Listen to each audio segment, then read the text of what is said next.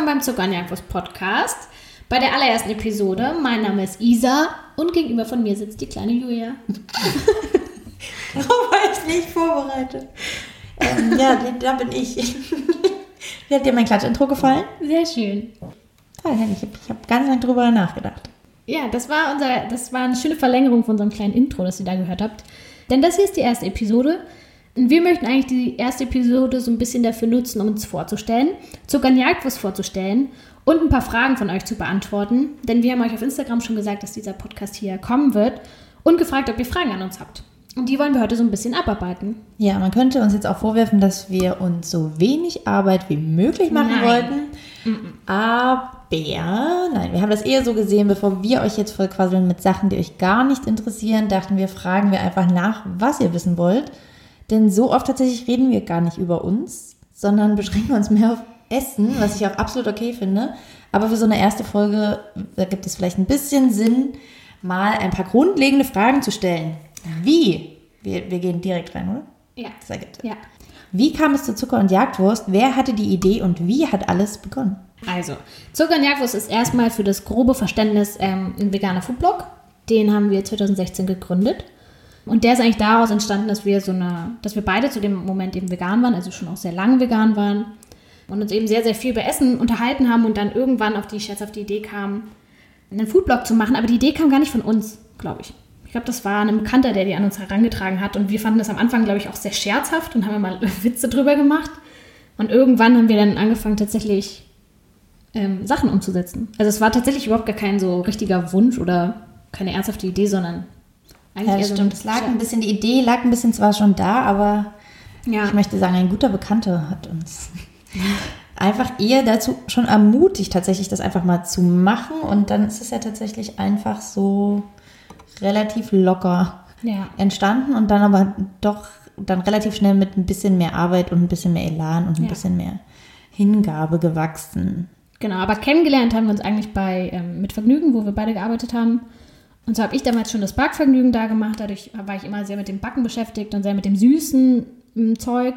Und Julia hat eigentlich schon immer sehr viel gekocht, glaube ich. Also du warst immer mit den herzhaften Sachen am Start. Und dadurch hat das dann irgendwie so eine ganz gute Symbiose, glaube ich, ergeben. Weshalb das dann anscheinend auf der Hand lag, aber noch nicht so richtig für uns. Ja, auf jeden Fall. Jetzt kommt das total sinnvoll, eine Frage, die uns gar nicht gestellt wurde, worüber ich mich aber fast gewundert habe, weil eigentlich ist es eine Frage, die wir schon sehr oft bekommen haben, Ja. Die darum geht, warum wir als veganer Foodblog uns Zucker und Jagdwurst nennen. Ja, das ist auch eine sehr gute Frage, weil es wirklich sehr verwirrend ist. Genau, das ist eigentlich daraus entstanden, dass, wie gesagt, ich hatte dieses Backvergnügen beim Mitvergnügen. Das Backvergnügen beim Mitvergnügen ist auch ein sehr schwerer Satz, aber ähm, das war so eine Ru- Rubrik, wo ich eben alle zwei Wochen gebacken habe. Und das habe ich so ein bisschen unter dem Namen Isa Zucker gemacht, ähm, den mir damals auch Matze gegeben hat, den Namen Zucker.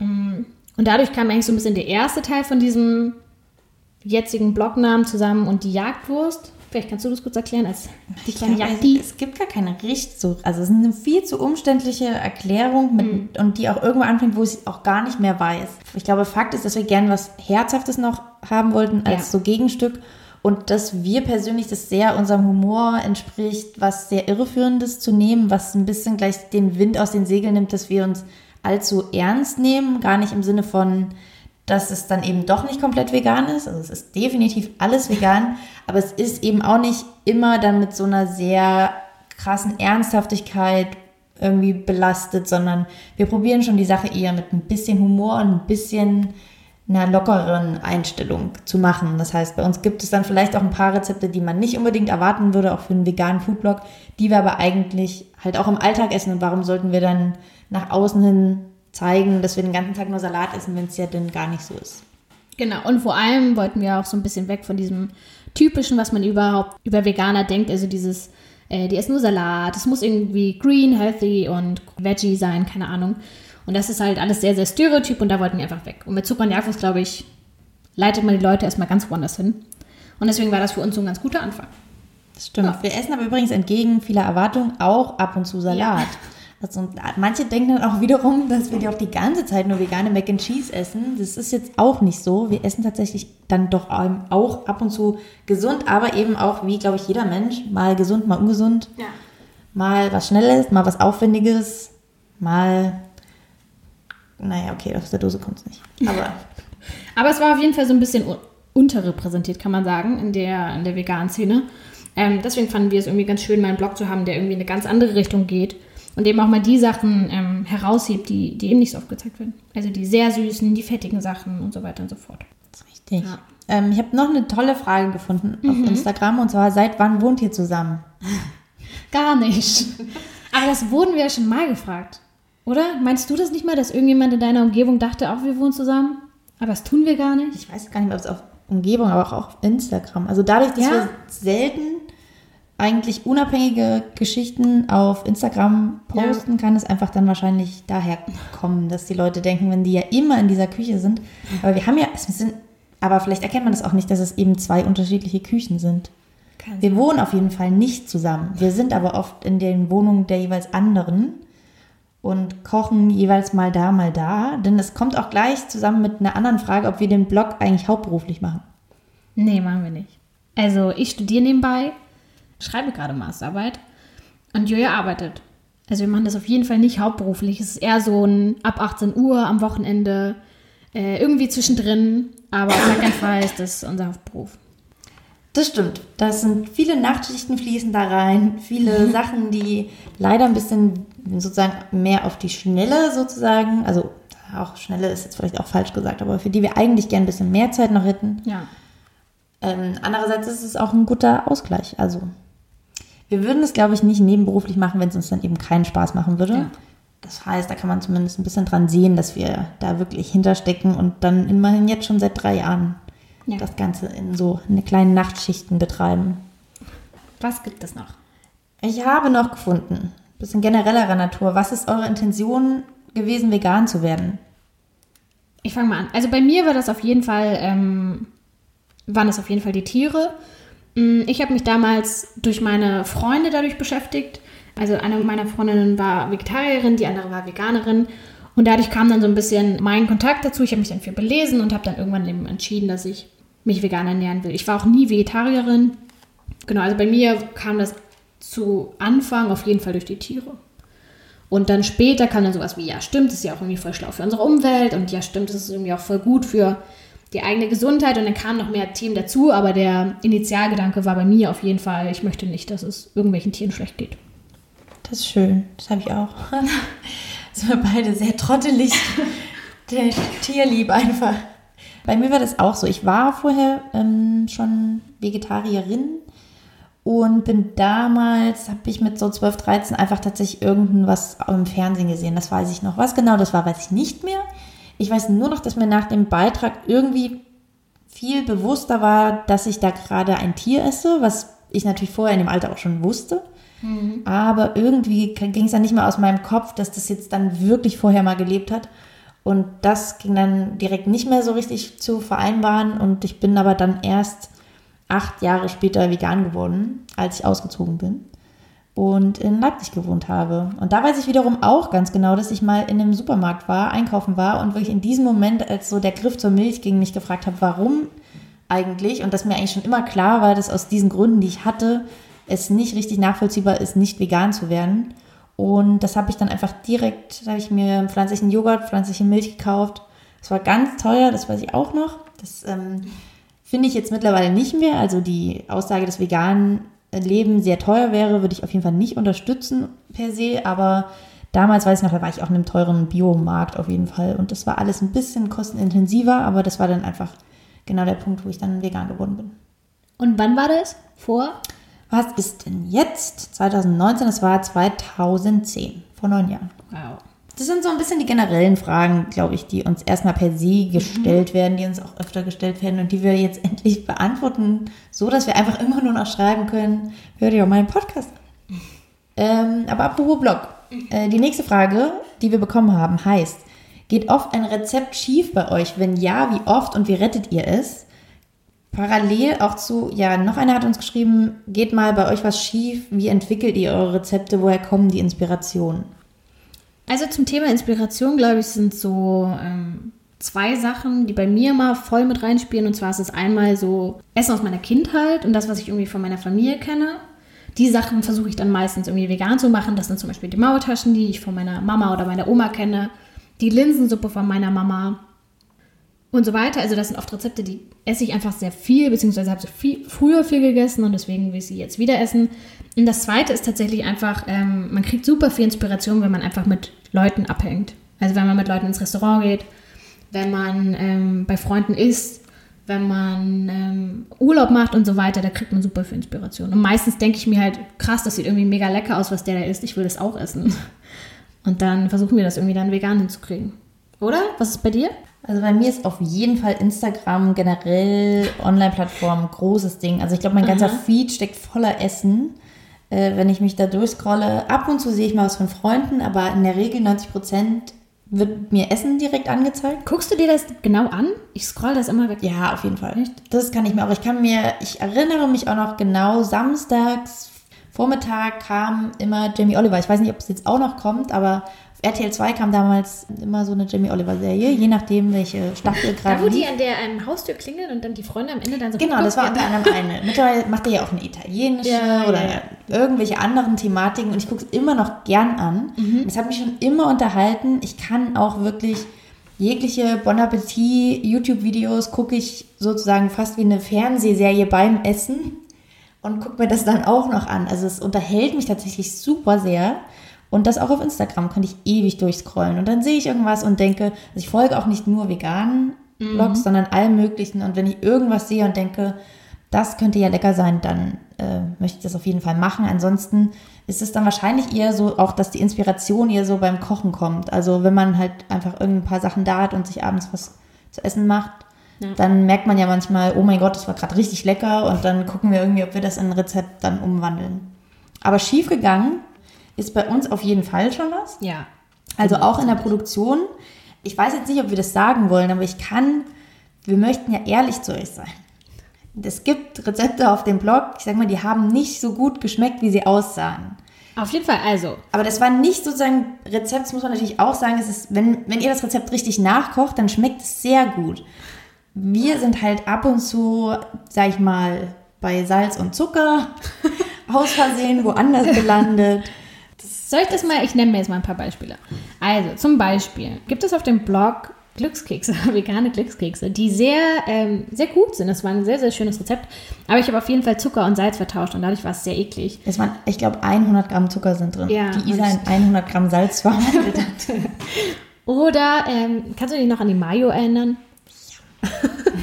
da haben wir ähm, vegane Mayo gemacht und ich habe viel zu viel Salz rein und die war halt krass salzig am Ende. Und das sind dann wirklich so Rezepte, das kann, das kann man dann wirklich nicht mehr essen. Also das, da hilft auch nichts. Das, das müssen wir dann wegwerfen. Das ist wirklich ungenießbar. Also wir werfen wirklich nicht gerne Sachen weg, aber wenn irgendwie 100 Gramm Salz in so einem kleinen Keks sind, ist das wirklich absurd viel. Aber dass sowas schief geht, ist tatsächlich relativ selten. Ab und zu mal selten, aber nicht oft. Was, glaube ich, eher passiert, ist, dass so ähm, Schönheitsfehler sind. Also, dass das Rezept schmeckt, aber dass, dass manchmal einfach irgendwas nicht so richtig schön aussieht. Zum Beispiel bei den ähm, Zitronen. Mohnbrezeln, da sind die einfach ein bisschen zu sehr auseinandergelaufen. Dann haben wir danach nochmal probiert, weniger Butter reinzumachen oder mehr Mehl. Und dann sahen die gut aus. Die hätten, also die kann man ja trotzdem essen und so, das ist ja gar kein Stress. Aber fürs Foto sah das dann nicht ganz so schön aus. Und so kleine Schönheitssachen passieren manchmal. Ja, dafür versucht man die ein bisschen Ja. öfter zu testen, auch im Alltag und so ein bisschen zu verfeinern. Ja. Tatsächlich weiß ich auch, ich war früher wirklich so ein bisschen bei, meinen, bei meiner Mitbewohnerin bekannt dafür, dass mich das wirklich in den Wahnsinn getrieben hat, wenn Sachen schief gelaufen sind beim Kochen. Ja. Und dass ich da richtig, richtig schlechte Laune bekommen habe.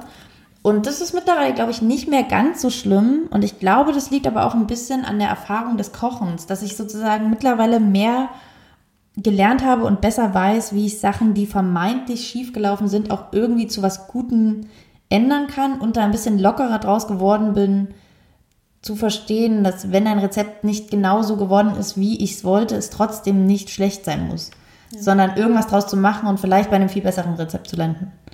Sage ich mir jetzt so jetzt für die Alltagssituation. Das ist jetzt natürlich ein bisschen unabhängig von davon, dass wir mit einer Kamera daneben stehen und natürlich schon eine Vorstellung hatten, wie das am Ende aussehen soll.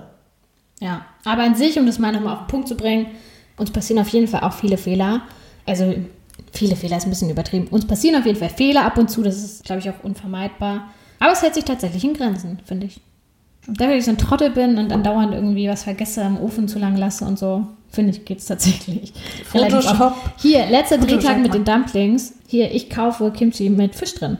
Und wir bereiten einfach Kimchi mit Fisch zu, bis wir das bemerken und die dann natürlich nicht essen können. Das ist natürlich dann auch. Da, ich sag mal, da so haben sich dann andere Sachen. Leute gefreut. Ja. Wiederum kommt das, eigentlich ist eine sehr gute ähm, Überleitung auf eine andere Frage, und zwar Zusammenleben und Kochen mit Nicht-Veganern. Wie macht Ja. ihr das? Bereitet ihr Fleisch zu? In dem Fall die fischsoßige, das fischsoßige Kimchi, das Ja. in unseren Dumplings drin war, haben dann Freunde gegessen. Ja. Äh, denn ja, wir hängen nicht nur mit Veganern. rum. Eigentlich ohne Mist. Ich habe mal überlegt, ist überhaupt jemand vegan von den, Bei mir. vom engeren Freundeskreis, mit dem wir so rumhängen? Ich glaube nicht. Oh. Also die Antwort ist ja, das machen wir. Ich habe schon mit, also ich habe auch noch nie mit einem Veganer zusammengelebt. Alle meine äh, Mitbewohnerinnen bisher waren teilweise vegetarisch, aber eigentlich haben die sogar alles gegessen. Und für mich ähm, war das aber wirklich nie so ein großer Stress. Ich bereite kein Fleisch zu, also ich mache auch nichts mit Käse selbst. Ich kann es aber eben auch gar nicht. Also ich wüsste nicht mal wie. Ich möchte es aber auch nicht. Aber es kommen ganz viele Sachen zusammen, dass ich nicht mir zutraue zu wissen, wie irgendwas funktioniert. Und eigentlich aber auch immer die Erfahrung gemacht habe, dass man relativ schnell bemerkt, dass es eigentlich auch vollkommen ausreicht, wenn es was Veganes gibt. Und dadurch, dass ich die Person bisher immer in meinen WGs war, die am häufigsten gekocht hat, war die Basis einfach vegan. Und oft hat man dann gemerkt, das reicht schon. Für den Fall, dass, es, dass dann doch jemand was wollte, haben die Personen sich dann einfach noch was extra gemacht. Ja, so ähnlich kenne ich das auch bei mir. Also ich wohne schon seit fünf oder sechs Jahren mit meiner Schwester zusammen und die war am Anfang auch omnivor, also Allesesser und ist jetzt Vegetarier. Und das ist tatsächlich auch kein Problem. Und wir haben uns auch immer relativ gut irgendwie zusammengelegt. Meistens hat dann der eine irgendwie noch, also sie hat dann meistens irgendwie noch einen Käse dazu gehabt oder irgendwie noch mal was on top. Aber die Hauptspeise war bei uns meistens auch vegan. Ähm, wo ich halt nur immer so ein bisschen mein Problem hatte, war tatsächlich, dass ich ähm, Ei nicht riechen kann. Also wenn so Spiegeleier gebraten werden in der Pfanne, das finde ich ganz Wie machst du das jetzt mit absurd. Kalanamak? Nee, das geht, finde ich. Aber wenn ich, also früher hat sie oft so Eier gebraten und das fand ich dann immer ein bisschen weird. Aber mit dem Rest hatte ich nie ein Problem. Müssen wir vielleicht auch noch erklären, das ist ein, ähm, das ist ein, äh, ein Salz, ein Rauchsalz, das Veganer sehr gern benutzen, wenn sie Ei-ähnliche Sachen zubereiten, weil es tatsächlich, wenn man die Packung öffnet, riecht wie das, Ja. das Brutzelige rund um das Spiegelei. Ja, das stimmt. Sehr interessant, dass, du das dann, dass das dann funktioniert. Das stimmt. Aber vielleicht können wir direkt zur nächsten Frage. Und zwar vegan für Einsteiger. Was sind die Basics? Gehört bei dir da Kalanamak dazu? Für Einsteiger würde ich Nein sagen, ehrlich gesagt. Ich glaube, das ist schon eine spezifische Sache für den nächsten Schritt. Ich weiß jetzt auch nicht richtig, ob mit den Basics jetzt gemeint ist, so eine Art von, was sollte man zu Hause haben, aber ich meine, worauf achte ich, ist dann auch eher eine Frage, was Einkaufen angeht. Also ich würde jetzt mal sagen, wenn jemand jetzt einsteigt mit der Sache, dann würde ich eigentlich immer empfehlen, erstmal ein bisschen runterzufahren und anzufangen mit Gemüse und normalen Beilagen wie Kartoffeln, Nudeln, Reis, Getreide und so weiter. Und sich eigentlich erstmal wirklich sehr grundlegende, einfache Sachen zu machen, die eventuell sogar auch schon einfach immer vegan waren, wie Nudeln mit Tomatensauce. Und erstmal zu verstehen, dass es eben wirklich gar nicht mal so viel bedarf, um ein ganz simples veganes Essen zuzubereiten. Ich würde mich jetzt, glaube ich, im ersten Schritt noch nicht unbedingt an Tofu, spezielle Gewürze und Ersatzprodukte, glaube ich, wagen. Wie siehst du das? Sehr ähnlich. Ich meine, so habe ich es ja auch gemacht. Und nach und nach eignet man sich ja dann immer mehr an und dann irgendwie versucht man mal Cashews aus, dann versucht man mal ähm, pflanzlichen Joghurt aus. Man muss sich ja auch so ein bisschen rumtesten, welche Produkte schmecken einem überhaupt, mit was kommt man klar, mit was kommt man nicht klar. Und ich glaube, dann ergibt sich das nach und nach. Aber Ja. was man auf jeden Fall am Anfang machen muss, ist natürlich Zutatenlisten lesen. Und da ist mir tatsächlich auch gefallen, dass ich das so ein bisschen verlernt habe. Siehe die Geschichte mit dem vermeintlich veganen Kind. Also früher war das voll klar, da habe ich mir alles durchgelesen, aber inzwischen denke ich, ich weiß, was vegan ist. Tue ich aber nicht. du meinst es Also nur ich- von der Verpackung her? Ja, also weißt du, ich lese so Sachen, zum Beispiel habe ich letztens zum Grillen, war ich eingeladen und habe äh, vegane Grillwürstchen gekauft. Und da stand dran, vegane Würstchen ohne Fleisch. Und ich war so, ja, cool, nehme ich. Und habe natürlich vor dem Grillen aber zum Glück nochmal raufgeschaut und habe dann gesehen, dass da halt irgendwie Hühnereiweiß drin war. Aber stand vegane Würstchen drauf? Nein, es stand, nee, nee, es stand Würstchen ohne Fleisch. Achso, okay.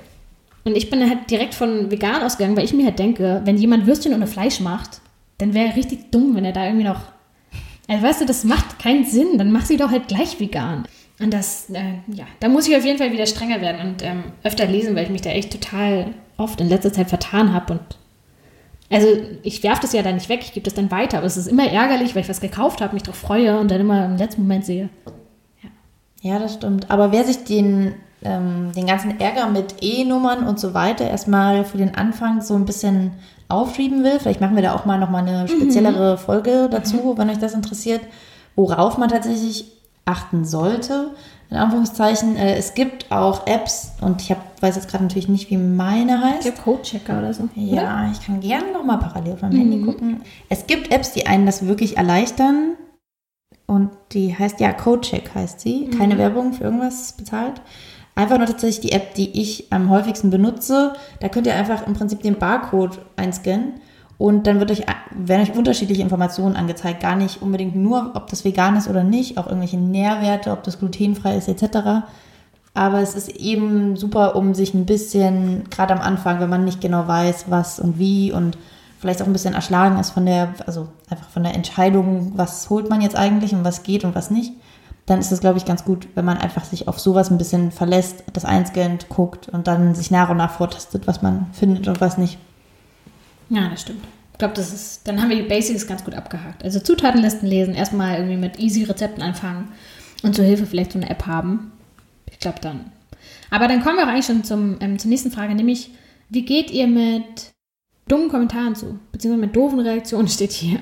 Ja, da gab es ähm, ganz viele Fragen ja. dazu und wir haben das auch ab und zu schon mal in anderen Fragerunden, die wir nur ja. auf Instagram hatten, gehört und das hat mich jedes Mal verwundert. Ich kann wirklich bis auf so ein paar dumme Sprüche, die aber, oh, also gemeint dumm auch extra waren, wie kannst du eigentlich Fleischtomaten essen, wo mir schon bewusst war, dass es auch nur als Scherz gemeint ist, habe ich eigentlich nie ernsthaft dumme Reaktionen von Verwandten, Freunden bekommen. Also ich rede jetzt natürlich nicht von irgendwelchen Facebook-Kommentaren, die unter irgendwelchen Beiträgen oder so stehen bei anderen Sachen was Veganer geht. Aber aus meinem direkten Umfeld habe ich das zum Glück wirklich nie erfahren. Hast du nie mit deiner Familie diskutiert? Nein. Also meine Mutter wünscht sich sozusagen auf jeden Fall, dass ich mal wieder vegetarisch wäre, weil sie das persönlich einfacher fand, was das Kochen anging. Ich habe keine Diskussionen führen müssen, auch nicht als ich damals Vegetarierin wurde, ob das jetzt sinnvoll ist oder nicht. Also zum Glück hat man mich da wirklich machen lassen,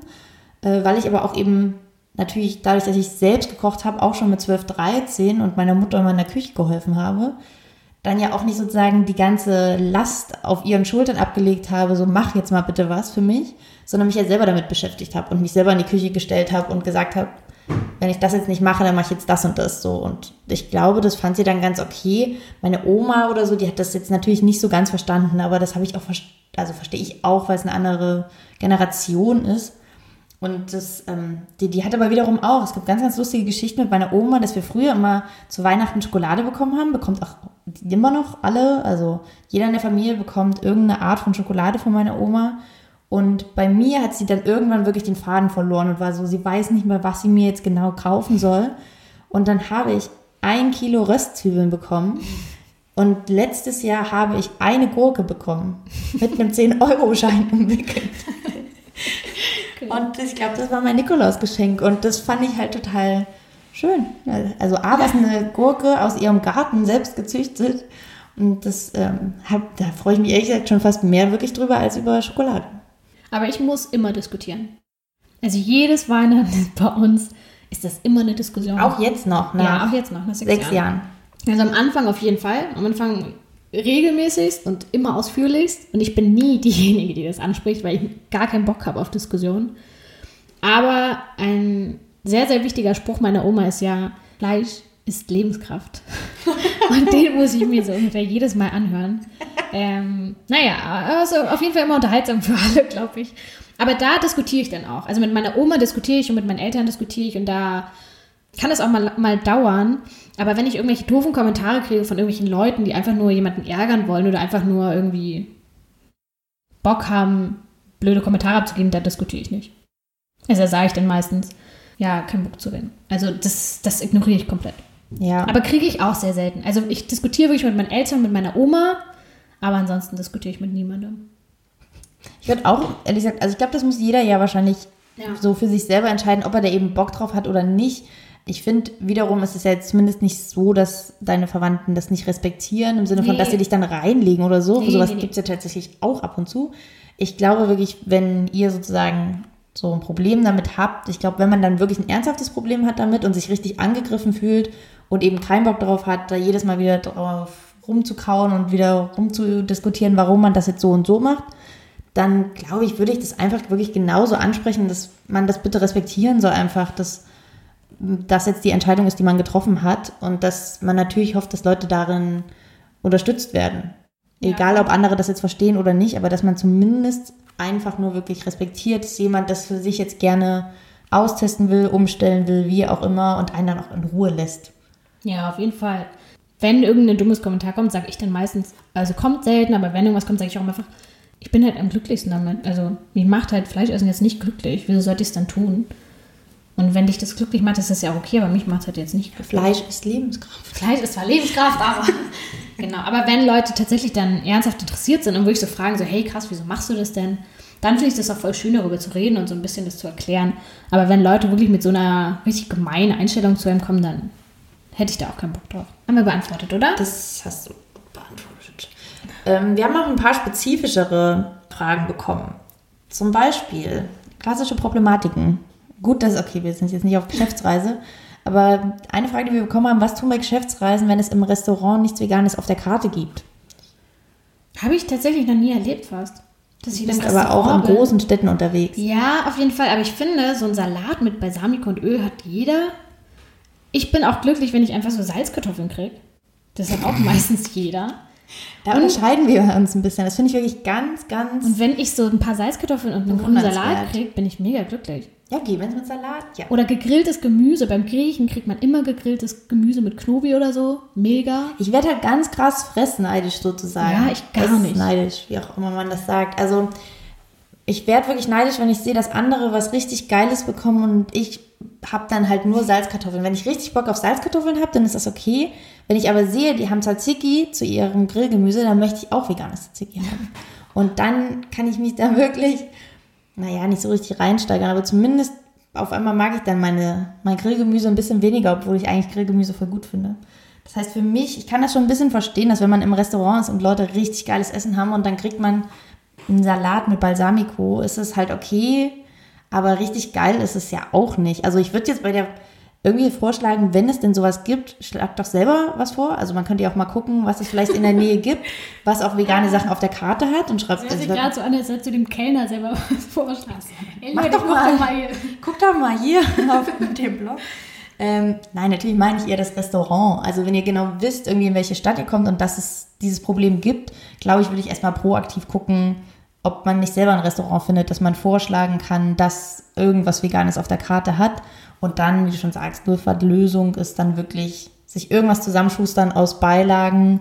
Es ist ja am Ende auch nur ein Essen. Ich war tatsächlich mal bei dem ähm, Geburtstag von einem äh, 50-jährigen älteren Mann.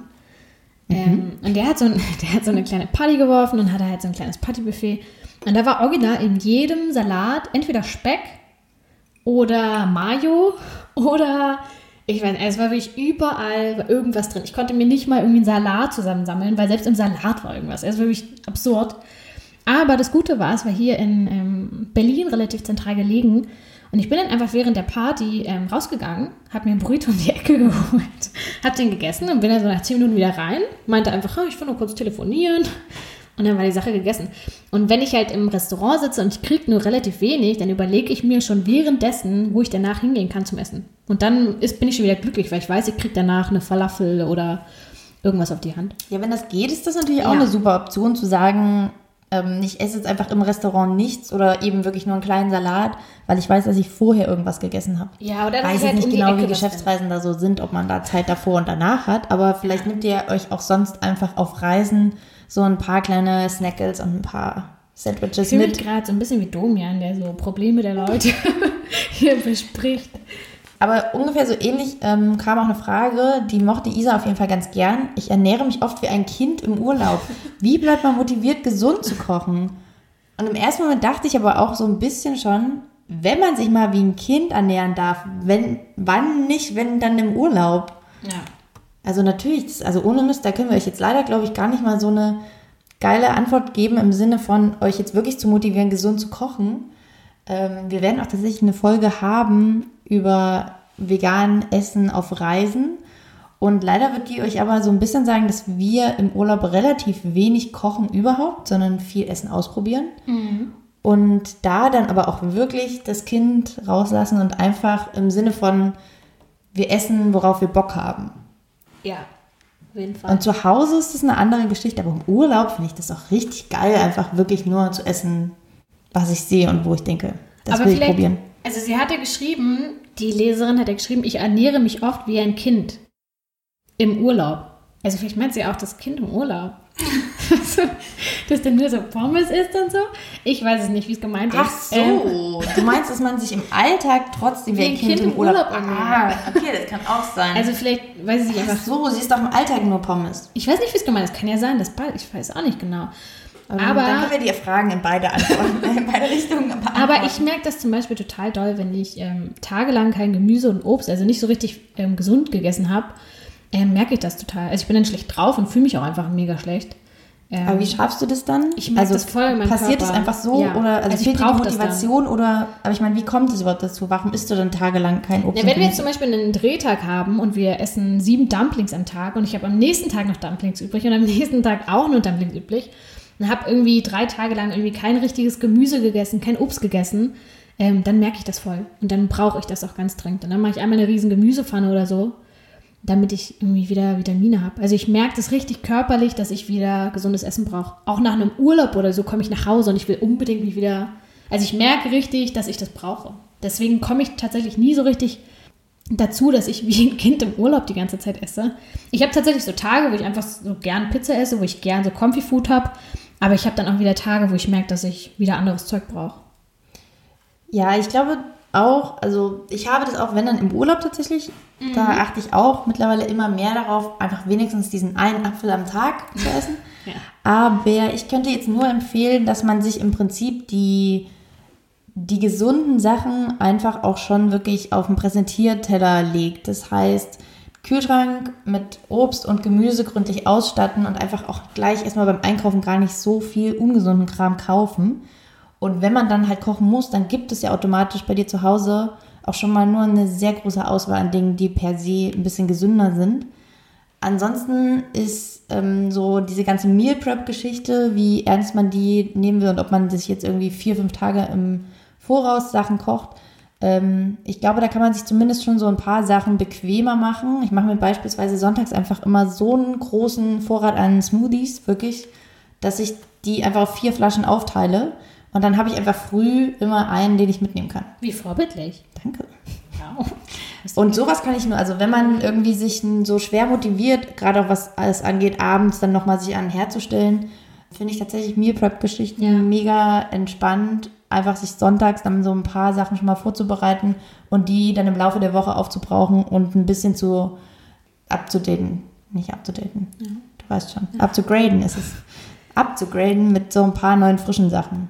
Ja, aber ich glaube tatsächlich allgemein sind wir nicht die besten Ansprechpartner, was so gesunde Ernährung angeht. Doch, du denkst das immer. Ich, ich, Nein, nee, also privat esse ich schon nicht ungesund und so gar keine Frage. Aber ich glaube, wenn jetzt jemand hier abnehmen will oder ähm, dringend irgendwie eine bestimmte, keine Ahnung, Nährwerte zu sich nehmen will, dann sind wir tatsächlich nicht Ja, so. also wir können euch jetzt keine Nährwerte nennen, aber gesund zu kochen heißt ja, Ja. per se nicht abzunehmen. Ich würde tatsächlich schon sagen, dass ich mich auf jeden Fall sehr ausgewogen tatsächlich Professorin für ernähre. gesunde Ernährung. Das will ich natürlich nicht behaupten, aber ich glaube, wie gesagt, das meinten wir auch am Anfang. Also wir ernähren uns eben nicht die ganze Zeit von Pasta jeden Tag und irgendwelchen verrückten, schweren Dingen. Äh, Ich esse tatsächlich schon abends eher ein bisschen leichter und bereite halt für, dadurch, dass ich arbeite, auch regelmäßig mein Essen für den nächsten Tag vor. Nächste Frage. Was haben wir denn noch? Hier, ich habe noch eine Frage gefunden. Und zwar, gibt es ein Rezept, mit dem ihr euch schwer tut, das umzusetzen? Dieses umzusetzen. Hast du einen? Ich habe auf jeden Fall eins. Ich habe schon immer Fleischkäse. Ich habe früher Fleischkäse krass geliebt.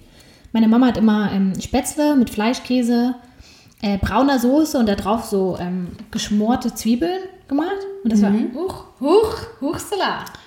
Äh, Oh, der Klassiker. und ähm, das war immer richtig, richtig lecker und das, das vermisse ich hart. Oder einfach mal so ein Fleischkäsebrötchen. Das finde ich auch mega gut. Aber das wüsste weiß ich tatsächlich. Gar nicht. Das ist so ein ganz, so eine interessante Konsistenz auch. Ja, es ist tatsächlich sehr schwer, irgendwie vegan hinzukriegen.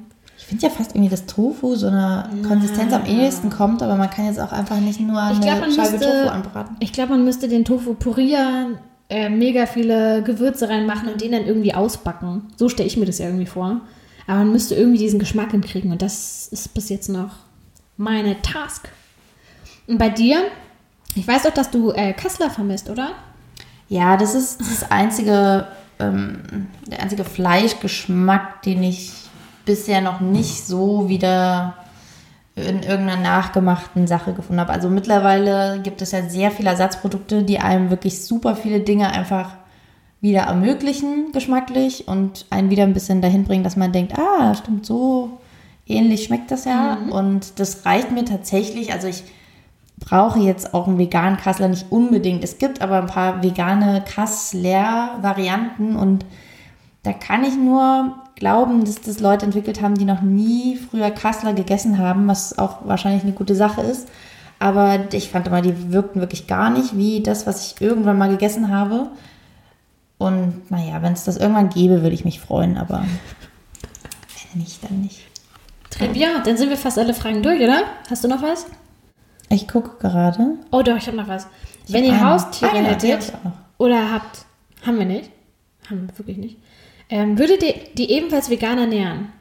Und ich habe kein Haustier und habe mich damit noch nie beschäftigt. hast du jemals ein Haustier gehabt? Ja, aber damals war ich selber nicht vegan. Das war absolut Ja. kein Thema zu der Zeit, als ich zehn war.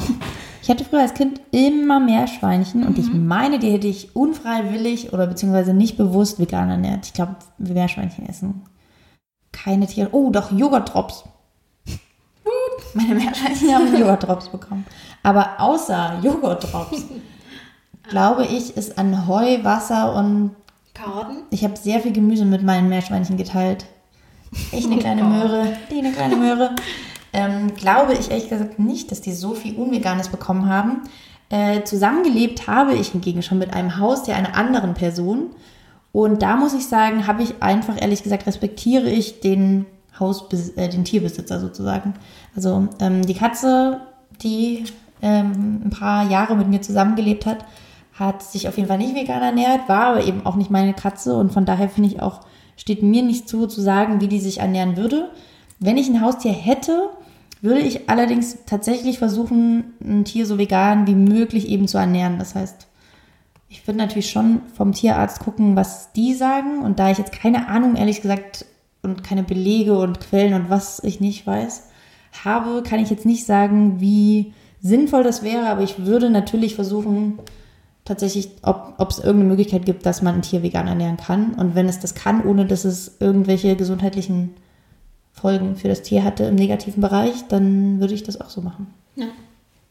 Aber hey, ich würde hätte ja am liebsten wirklich ein Schwein. Und ich glaube, ein Schwein kann man, kann, dem kann man ja alles geben, weil das auf dem Haus und Hof früher alle Reste bekommen hat. Und ich glaube, ich hätte ein ganz, ganz glückliches Schwein, das ähm, alle möglichen Reste, die ich dann nicht mehr will, essen Aber kann. du hast doch ein halbes Schwein. Das stimmt. Aber das ernähre ich nicht. Nein, aber es Das stimmt, ich habe eine Patenschaft auf einem Gnadenhof für ein Tier, ein Schwein, das angeblich ein Minischwein ist, aber ich, das bezweifle ich wirklich, wenn ich die Größe dieses Schweins sehe. Und das habe ich nicht so genannt, aber es hieß Schnitzel und es war Liebe auf den ersten Blick. Und tatsächlich, wenn wir dann mal auf dem Gnadenhof sind, denn wir wollen Schni- Schnitzel und alle anderen Tiere auch bald mal besuchen, vielleicht nehmen wir auch mal von da eine Folge auf oder nehmen äh, danach eine Folge auf. mit Schnitzel. Ja, vielleicht hat der Schnitzel auch was zu sagen Ja, können wir Fall ob es gern vegan ernährt werden möchte. Zum Beispiel. Das können wir alles noch machen. Also wir, sind, wir haben noch einige Ideen für weitere Podcasts. Es sind auch noch direkt welche online gegangen heute. Das ist ja die erste. Das heißt, wenn ihr jetzt weiterklickt, dann seht ihr gleich noch ein paar Podcasts zum Thema veganes Reisen. Denn wir waren auf Reisen und haben uns das direkt mal als Thema noch genommen. Genau. Wenn ihr ansonsten noch Feedback habt, wenn ihr irgendwelche Fragen habt oder wenn ihr Themenvorschläge habt, die euch interessieren und die wir, die wir mal besprechen sollen, dann schreibt uns gerne eine Mail an podcast.zuckerjagdlos.com oder schreibt uns einfach bei Instagram, geht wahrscheinlich ein bisschen schneller. Genau, und dann freuen wir uns einfach, die nächste Folge zu produzieren. Gucken mal, was so reinkommt. Gucken mal, was euer Feedback ist. Und freuen uns. Korrekt. Wir freuen uns. Tschüss. Tschüss.